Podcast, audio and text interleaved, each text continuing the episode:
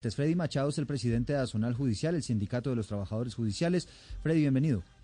Eh, buenos días, buenos días a todos. Bueno, señor Machado, háblenos, háblenos de, la posición que ha tenido el sindicato con relación a este dilema que está enfrentando al país, audiencias virtuales o audiencias presenciales. Bueno, los sindicatos de la justicia desde finales de siglo y comienzos de este siglo siempre han llamado la atención sobre las limitaciones que tiene la justicia por razones de presupuesto, en tecnología, en infraestructura plantas de personal. Entonces, en medio de esas limitaciones dio la pandemia y con la pandemia se dio entonces el uso de la tecnología, es decir, las audiencias virtuales. Desde el año 2012, con el Código General del Proceso, se había dicho que había que apostarle a la tecnología, pero la gerencia de la justicia no lo hizo. De no ser por la pandemia, no se da este avance. Y como lo ha dicho el país judicial, tribunales, juzgados, defensoría interna, medicina legal, litigante, todos, todos han coincidido en que la virtualidad es una dinámica diferente, le ha dado un nuevo aire a la justicia. Los usuarios también se acercan desde un celular y siempre teniendo en cuenta eh, la conectividad.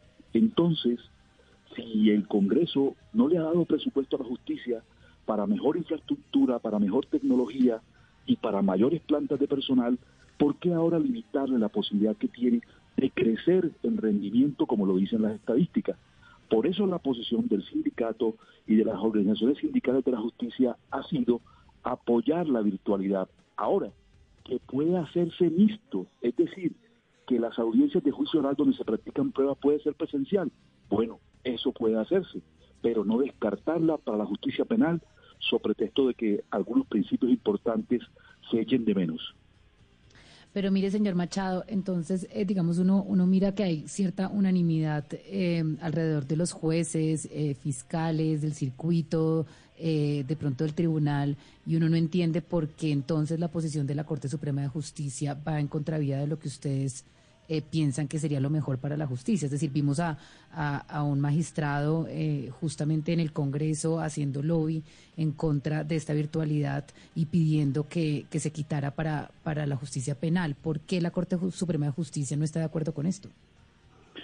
Bueno, la Corte Suprema de la Justicia, en asocio con el Consejo Superior de la Judicatura, nos consultó, consultó a todos los judiciales del país y estos casi en un 97 y los litigantes en un 98% dijeron que aceptaban la virtualidad, que le reconocían su dinámica, que había que hacer ajustes.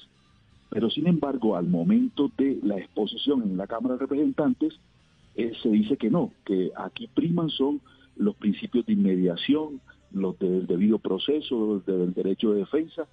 Creo que la lectura que debemos hacer es que hay que escuchar a las bases.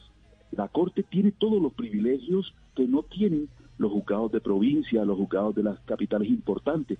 Entonces pienso que hay que ponderar y quizás escuchar a ese país judicial. Esta vez todo el país judicial, incluso hasta los periodistas que cubren en las noticias judiciales nos están diciendo qué gran posibilidad de que, de que podamos entrar a las audiencias sin tanto inconveniente. Es decir, la unanimidad nunca antes yo la había visto y si alguien dice que los sindicatos tienen interés Hombre, lo que pasa es que se vencen los términos. ¿Por qué? Porque la Defensoría no tiene avance personal suficiente, tampoco lo tiene la Fiscalía, la rama judicial, ni el IMPEC, ni las estaciones de policía a veces para trasladar a los, a los internos. Entonces, si todo el país judicial por primera vez está de acuerdo, yo pienso que la Corte debe reconocer que por regla general debía darse la virtualidad y excepcionalmente en casos excepcionales la presencialidad. Pero ese es el pulso y creo que, que todos debemos apoyar esta iniciativa de la virtualidad. Pero ahora que usted menciona a los periodistas, señor Machado, quiero preguntarle si los jueces tienen la, la autonomía y la potestad para que las audiencias públicas, siendo virtuales, sean eh, de un momento a otro reservadas, porque sucedió hace algunos días en Cali la audiencia contra unas personas que eh, aparentemente dispararon a manifestantes durante el paro nacional, terminó siendo privada y no pública como en principio se había dicho, porque el juez decidió bloquear el ingreso de los periodistas a la, a la transmisión eh, de streaming. Sí, es un principio, es una norma rectora que el juez que dirige el proceso debe ponderar. Seguramente le argumentaron algunas razones de seguridad y el juez eh, consideró que era viable, pero por regla general eh, pienso que las audiencias, e incluso para los estudiantes de derecho, mire, los estudiantes de derecho pueden ver cómo se mueve un defensor, cómo se mueve un fiscal, cómo un juez dirige una audiencia. Y esto es una posibilidad inmensa para todos para crecer. Ya no podemos hablar de los abogados de provincia y de la capital. Todos, todos estamos en esa misma virtualidad y tenemos acceso a ella. Lo que dices es cierto, creo que los jueces eh, deberíamos ser más amplios porque la justicia es transparente cuando se visibiliza. Eh, el otro día escuchaba que en Alemania, por tener la puerta cerrada, de la sala de audiencia, ya podría cuestionarse que ahí no había publicidad, porque la publicidad garantiza esa eh, lo que tiene que ver con la, la postura de que todos conozcan qué se está decidiendo y que los argumentos sean los que definan los casos. Señor Machado, lo que tenemos es que una gran parte de la justicia, o toda la base de la justicia, quiere la, virtualidad, pero la élite, la punta de la pirámide, que es la Corte, no lo quiere así. Digamos que hay una pugna y ellos fueron pues a, hacer su trabajo eh, de movilizar votos en la Cámara la semana pasada y mañana se va a votar en Senado. ¿Ustedes qué piensan hacer? Eh, ¿Van a pedir palabra mañana en la plenaria? Eh, ¿Han hablado con partidos o se piensa movilizar o, sencillamente que el Congreso decida a su suerte ya? a mí me parece que el Senado puede corregir eh, esa omisión o esa, o, esa postura que tuvo la Cámara de Representantes y que uno como congresista debe escuchar es al país y en este caso al país judicial. Nosotros como, como, como organización sindical le hemos dicho al Congreso y en especial al Senado que si no hay los presupuestos suficientes, por ejemplo, volver a la presencialidad cuando en dos años no usamos las salas de audiencia y esos equipos están, en la mayoría, eh, dañados, va a ser un caos. Es decir, nos estás lanzando a un caos si no se corrige. Ahora, si, si se quiere la presencialidad eh, hacia el futuro, yo creo que hay que invertir lo suficiente, porque si vas a dar una presencialidad, tiene que ser una presencialidad óptima, no con equipos obsoletos, no con internet obsoleto también, no con eh, que un juez no tenga sala de audiencia. Todos los jueces deben tener una sala de audiencia.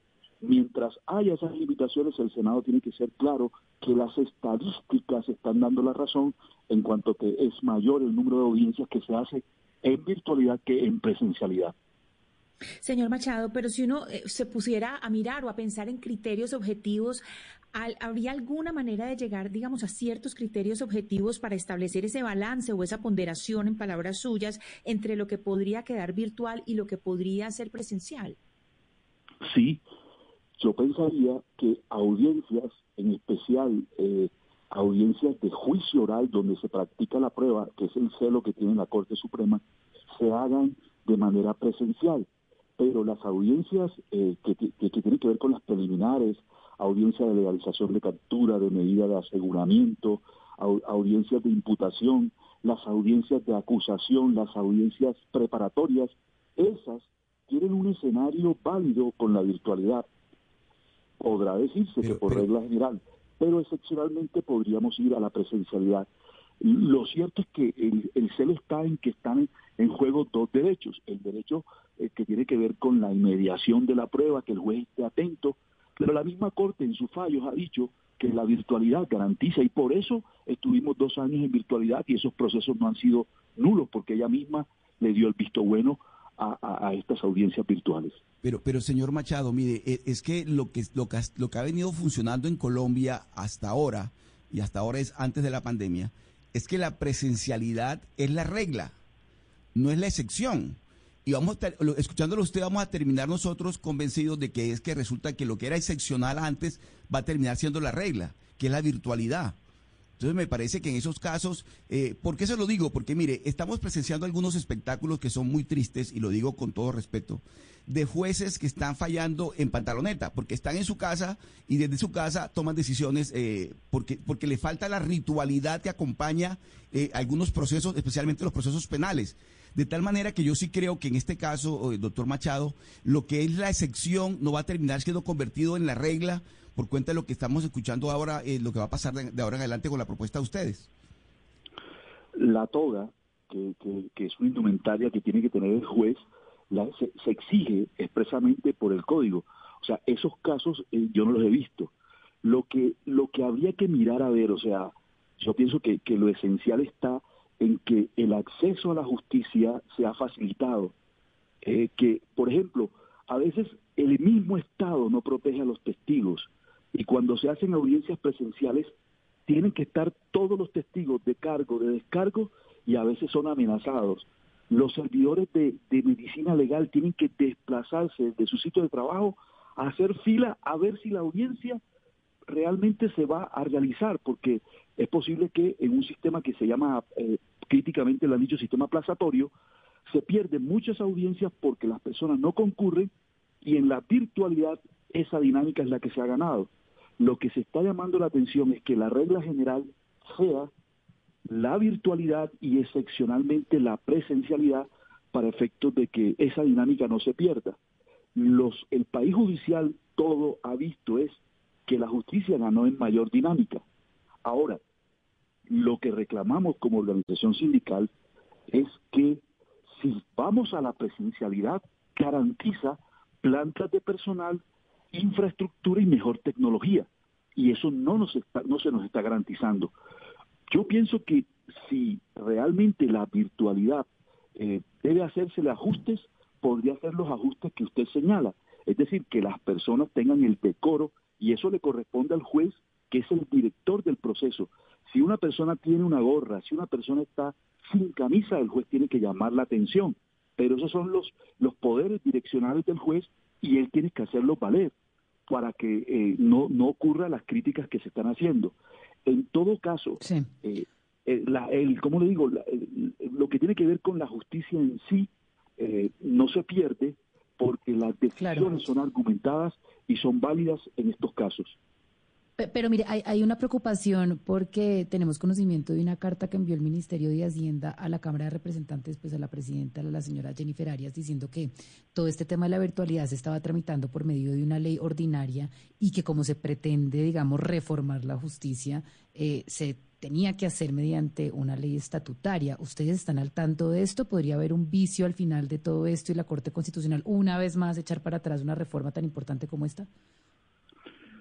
En este caso eh, no podría ser como una, a mi juicio, pues, y salvo mejor criterio, porque se está decidiendo es eh, sobre la virtualidad y sobre la, eh, que se adopte como legislación permanente algo que, que viene ya previsto desde la desde que vino la, desde que vino el covid y entonces la decisión que se está tomando tiene que ver con la manera como se realicen las audiencias pero eh, cualquier discusión que se haga sobre esta decisión, si debe ser una ley estatutaria o no debe ser una ley estatutaria, siempre va a llamar la atención en cuanto a que la justicia requiere más presupuesto porque eh, si se está exigiendo esta justicia es porque las estadísticas están dando mayores resultados.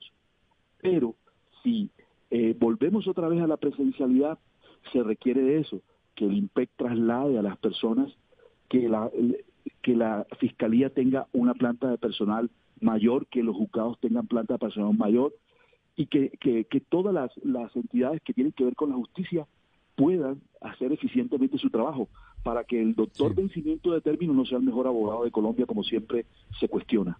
Bueno, pues es Freddy Machado, el presidente de la Zonal Judicial, el presidente de los sindicatos de trabajadores judiciales, con una posición muy clara en el sentido de que las audiencias a nivel general, incluyendo las penales, se deberían mantener en la virtualidad.